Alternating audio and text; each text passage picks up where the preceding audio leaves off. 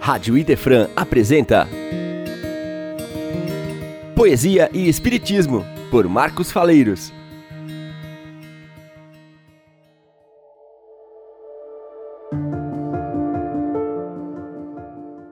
Olá, queridos ouvintes da Rádio Idefran. É com muita alegria que nós voltamos a apresentar o nosso programa Poesia Espiritismo.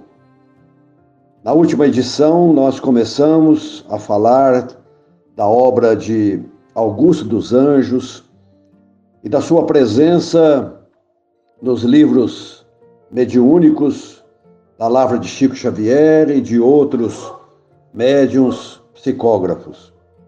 E hoje nós vamos continuar analisando um pouco a obra desse grande poeta que, como nós dissemos no programa anterior, não foi reconhecido em vida como um, um poeta autêntico, mas depois de analisada a sua obra após o seu passamento para o mundo espiritual, a sua obra passou a ter uma importância muito grande no contexto da poesia brasileira.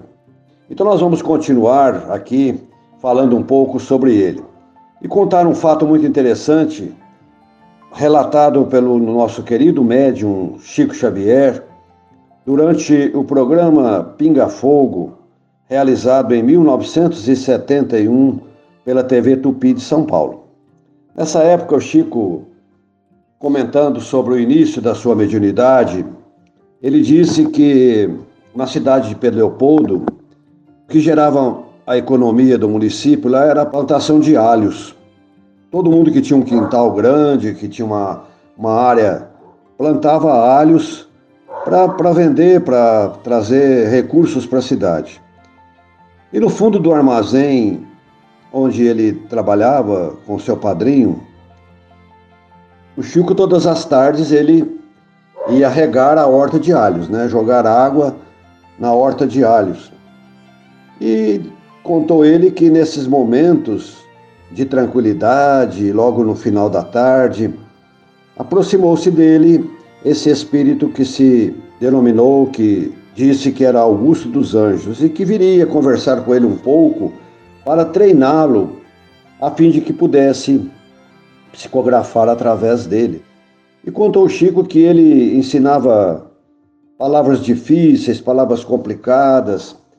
E o Chico, naquela humildade dele, ele achava difícil aquele palavreado todo exótico, diferente do comum a que ele estava acostumado. E o Augusto dos Anjos insistia, insistia, insistia.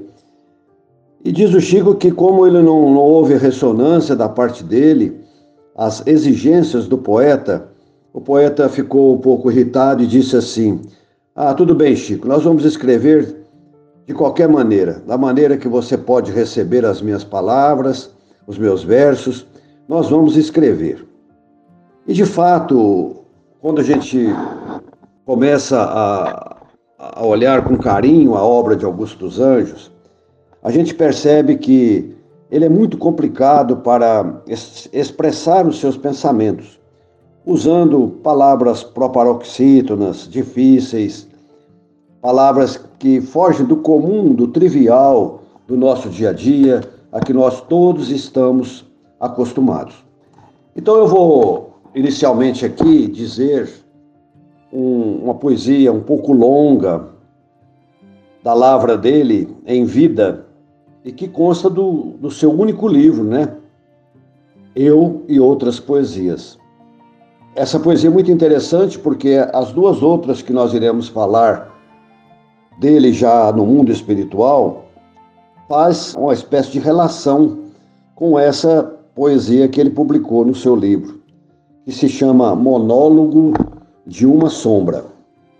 E diz assim: Sou uma sombra, venho de outras eras, do cosmopolitismo das moneras, pólipo de recônditas reentrâncias larva de caos telúrico, procedo da escuridão do cósmico segredo, da substância de todas as substâncias.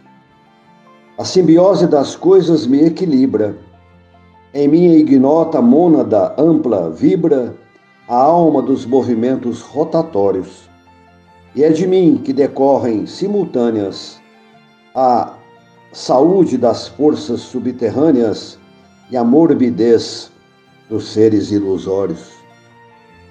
Pairando acima dos mundanos tetos, não conheço o acidente da Senectus, essa universitária sanguessuga que produz, sem dispêndio algum de vírus, o amalecimento dos papiros e a miséria anatômica da ruga. Na existência social, possuo uma arma, o metafisismo de Abhidharma, e trago sem bramânicas tesouras, como um dorso de azêmula passiva, a solidariedade subjetiva de todas as espécies sofredoras. Como um pouco de saliva cotidiana, mostro meu nojo à natureza humana, a podridão me serve de evangelho.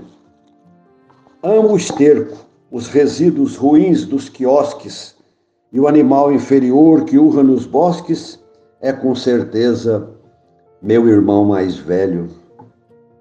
Tal qual quem para o próprio túmulo olha, amarguradamente se me antolha a luz do americano plenilúnio na alma crepuscular de minha raça, como uma vocação para a desgraça e um tropismo ancestral para o infortúnio. Aí vem sujo a coçar chagas plebeias, trazendo no deserto das ideias o desespero endêmico do inferno, com a cara hirta, tatuada de fuligens, esse mineiro doido das origens que se chama o filósofo moderno. Quis compreender, quebrando estéreis normas, a vida fenomênica das formas, que iguais a fogos passageiros luzem, e apenas encontrou na ideia gasta o horror dessa mecânica nefasta a que todas as coisas se reduzem. E onde achá-lo amanhã, bestas agrestes, sobre a esteira sarcófaga das pestes, a mostrar já, nos últimos momentos, como quem se submete a uma charqueada, ao clarão tropical da luz danada, o espólio dos seus dedos peçonhentos. Tal a finalidade dos estames, mas ele viverá rotos os liames dessa estranguladora lei que aperta todos os agregados perecíveis nas eterizações indefiníveis da energia intraatômica liberta. E ele prossegue na sua nessa sua descrição complicada, difícil, mostrando a sua personalidade como ser humano e como o poeta. Ele continua: somente a arte, esculpindo a, hum, a humana mágoa, abranda as rochas rígidas, torna a água todo o fogo telúrico profundo e reduz, sem que entanto a desintegre, a condição de uma planície alegre, a aspereza orográfica do mundo. Provo desta maneira ao mundo odiento pelas grandes razões do sentimento, sem os métodos da abstrusa ciência fria e os trovões gritadores da dialética, que a mais alta expressão da dor estética consiste essencialmente na alegria. Continua o martírio das criaturas, o homicídio nas vielas mais escuras, o ferido que ao hostil gleba atra escarva, o último solilóquio dos suicidas, e eu sinto a dor de todas essas vidas em minha vida anônima de larva. Disse isso à sombra, e ouvindo esses vocábulos, da luz da lua aos pálidos venábulos, na ânsia de um nervosismo entusiasmo, julgava ouvir monótonas corujas executando entre as caveiras sujas a orquestra arrepiadora do sarcasmo. Era a elegia panteísta do universo, na podridão do sangue humano imerso, prostituído talvez em suas bases. Era a canção da natureza exausta, chorando e rindo na ironia infausta da incoerência infernal daquelas frases. E o turbilhão de tais fonemas acres, trovejando grandílocos massacres, há de ferir-me as auditivas portas, até que minha efêmera cabeça reverta a, quietação da treva espessa e a palidez das fotosferas mortas.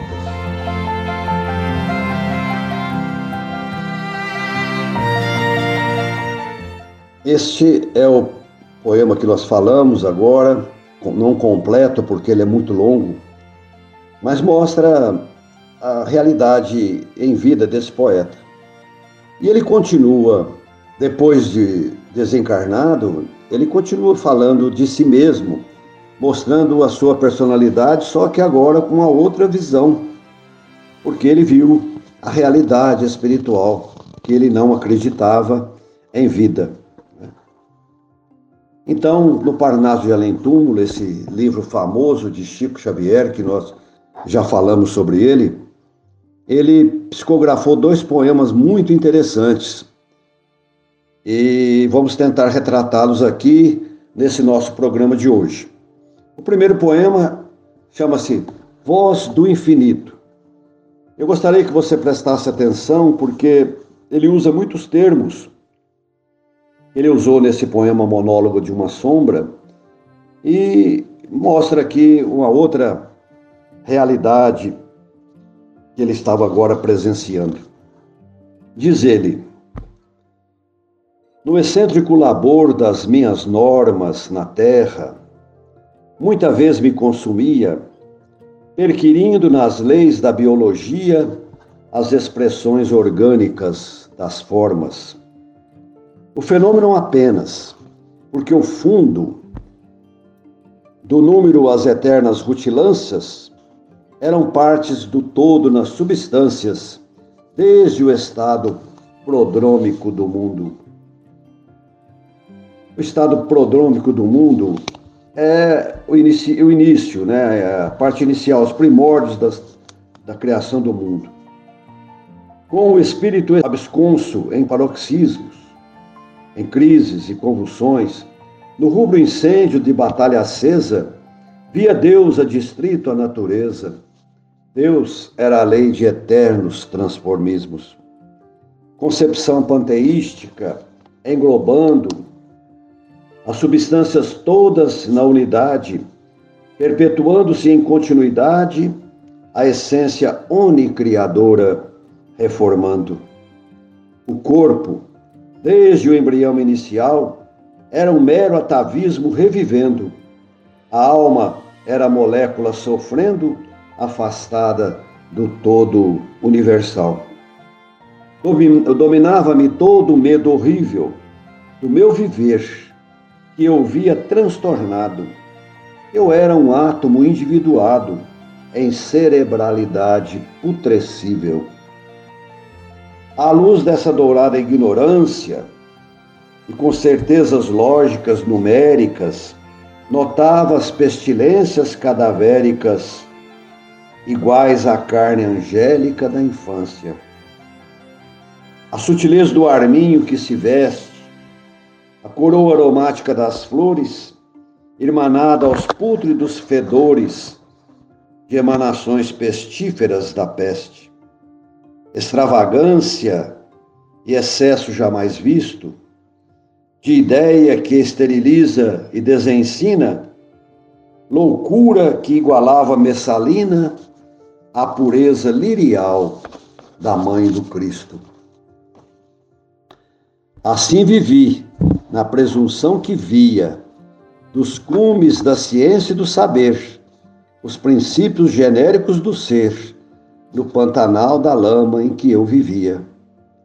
Vi, porém, a matéria apodrecer, e na individualidade indivisível ouvia a voz esplêndida e terrível da luz, na luz etérica a dizer: louco, que emerges de apodrecimentos, alma pobre, esquelético fantasma, que gastaste a energia do teu plasma em combates estéreis, famulentos. Em teus dias inúteis foste apenas um corvo ou sanguessuga de defuntos, vendo somente a cária dos conjuntos entre as sombras das lágrimas terrenas. Vias os teus iguais, iguais aos odres, onde se guarda o fragmento imundo de todo o esterco que apavora o mundo e os tóxicos letais dos corpos podres.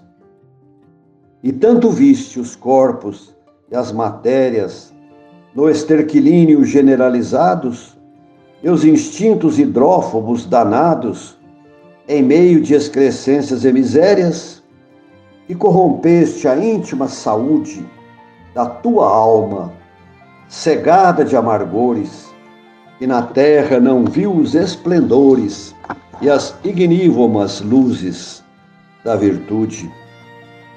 Olhos cegos às chamas da bondade de Deus e a divinal misericórdia que espalha o bem e as auras da concórdia no coração de toda a humanidade. Descansa agora, vibrião das ruínas. Esquece o verme, as carnes, os estrumes. Retempera-se em meio dos perfumes, cantando a luz das amplidões divinas. Calou-se a voz e sufocando gritos, filhos do pranto que me espedaçava, reconheci que a vida continuava infinita em eternos infinitos. Vejam que poesia maravilhosa essa que Augusto dos Anjos nos traz através da psicografia de Chico Xavier, lá pelos idos de 1931, 32. E aqui ele mostra para todos nós como foi a sua personalidade em vida. Né? Acreditava nas leis da biologia, procurava apenas as expressões orgânicas das formas, né? vivia escondido em crises, convulsões, como se o seu coração fosse um, um, um incêndio de batalha acesa, como ele mesmo diz, né? E via Deus adstrito à natureza, ou seja, ele tinha essa concepção panteística. O que, que é o panteísmo? É uma ideologia filosófica de que Deus e o universo são uma mesma coisa e que Deus não existe como um espírito separado. Né? Ele está distrito à natureza. É como ele, ele diz na sua poesia, né? Ele via Deus distrito à natureza. Deus era a lei de eternos transformismos. Então essa concepção panteística ele carregava consigo. Ele achava que o corpo era um mero atavismo, ou seja, um, um processo de hereditariedade, era uma herança ancestral. Não acreditava que havia um espírito ali. Ele dizia que a alma era uma molécula sofrendo, afastada do todo universal. Então era uma concepção muito terrena, né, muito humana, esquecendo-se da de que existe uma uma luz acima de todas essas concepções. E ele dizia que essa concepção dele era uma dourada ignorância, porque ele, ele acreditava nas coisas lógicas, nas coisas numéricas, né? não acreditava na, em nada em, em forças psíquicas e assim por diante. Então ele chega a dizer que era uma extravagância e excesso jamais visto de ideia que esteriliza e desensina, loucura que igualava Messalina, que era uma mulher libertina, à pureza lirial da mãe do Cristo. E assim ele, vi, ele viveu. nessa presunção. Até que depois de passar para o plano espiritual, como nós vimos, passou por momentos de escuridão, de ânsias, de incertezas, até que ele ouviu a voz dizendo para ele que ele foi um louco e que agora ele está voltando à verdadeira realidade espiritual e pedindo para ele esquecer o verme, as carnes, os estrumes e para retemperar-se em meio dos perfumes, cantando a luz das amplidões divinas. E ele finalmente reconheceu que a vida continuava infinita em eternos infinitos.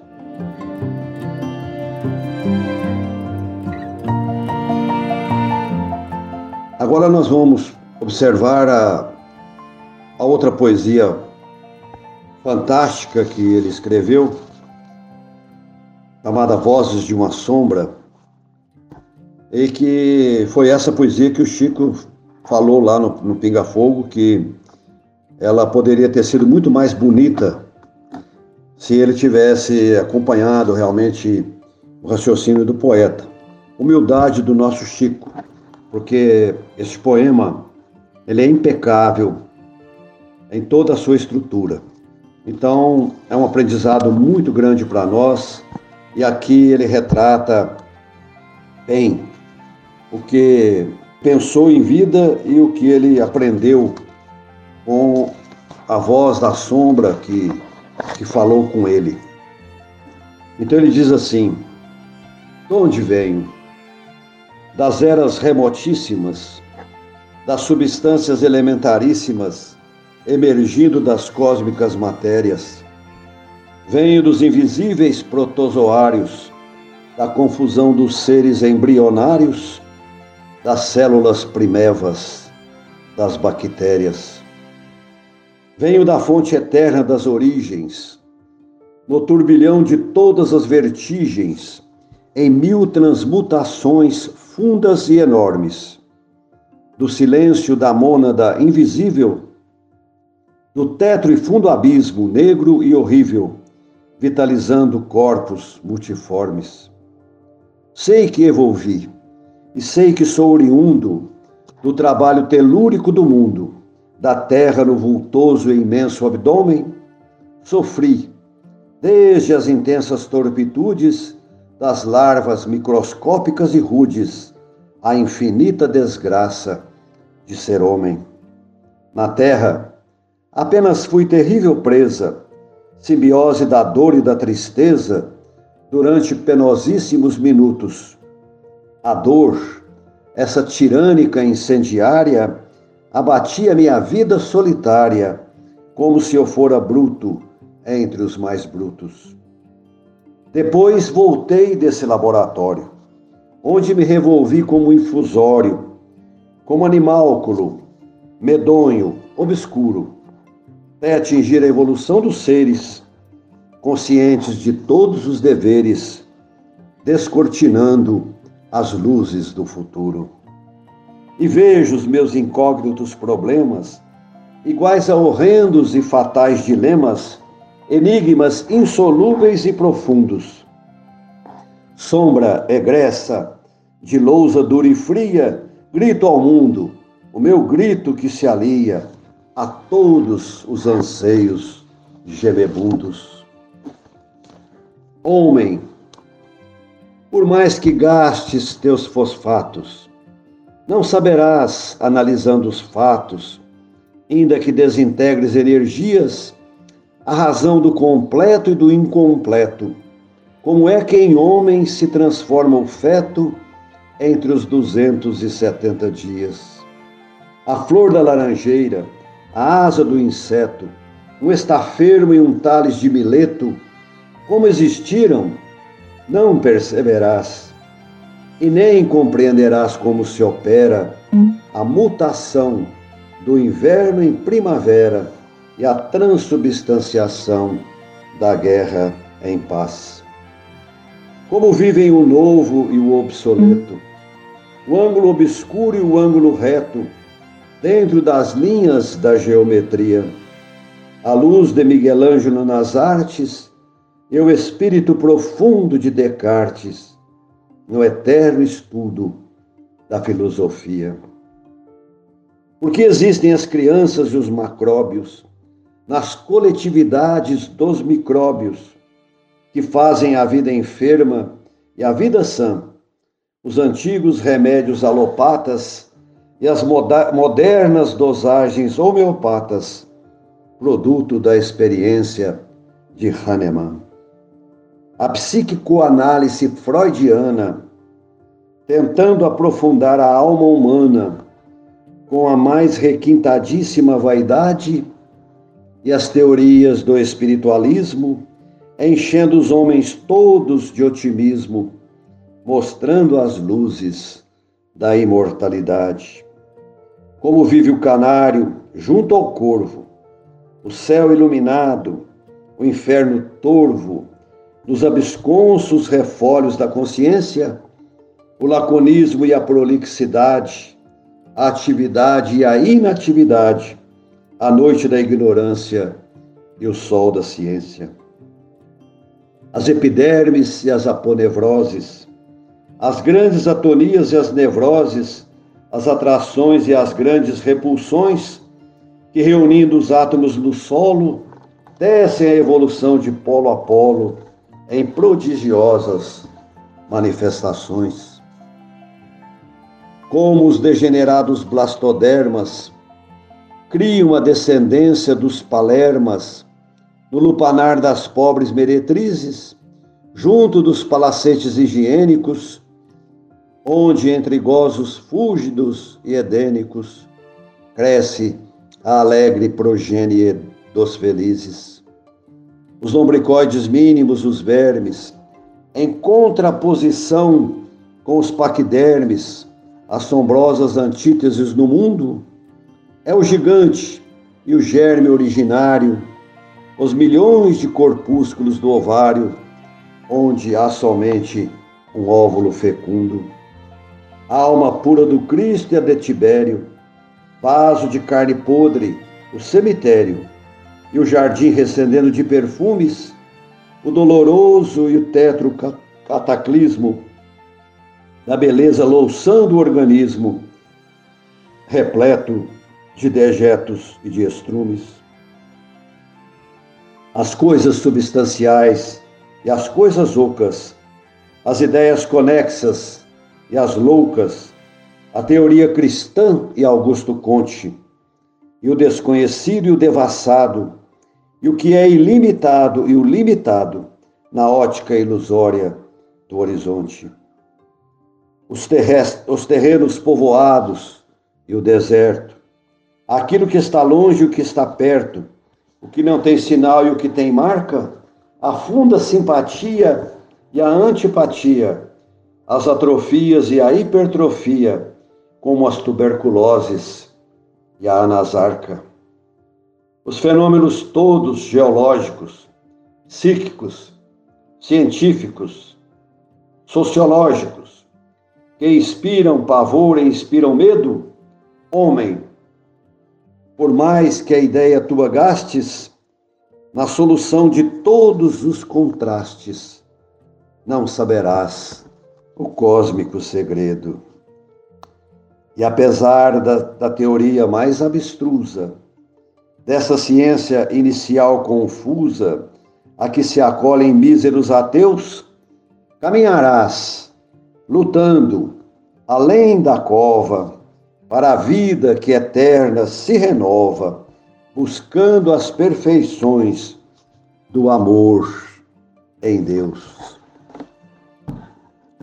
Alma redimida, esse gênio da poesia nos traz aqui essa monumental obra, mostrando que não, não é através da razão, da inteligência, analisando os fatos cotidianos da vida, cientificamente, que nós vamos alcançar a nossa felicidade. Não, não, é no, não são nos contrastes da vida que vamos encontrar soluções para o nosso caminhar. E ele diz que apesar dessa ciência abstrusa que ainda existe no mundo, dificultando o caminhar evolutivo, né, tenhamos sempre a certeza de que a vida continua e caminhamos, caminhamos lutando além da cova para uma vida eterna que se renova, buscando sempre as perfeições do amor em Deus. Tá esse recado maravilhoso que Augusto dos Anjos nos traz através de sua poesia, e nós haveremos de continuar analisando neste nosso programa. Agradeço imensamente a sua atenção, prezado ouvinte, e vamos continuar nesse processo de aprender a doutrina espírita através da poesia que esses maravilhosos poetas nos trazem da vida espiritual para iluminar o nosso conhecimento e a nossa caminhada evolutiva. Que a paz do Senhor fique com você. Um grande abraço e Jesus nos abençoe a todos. Poesia e Espiritismo. Só aqui na Rádio Idefran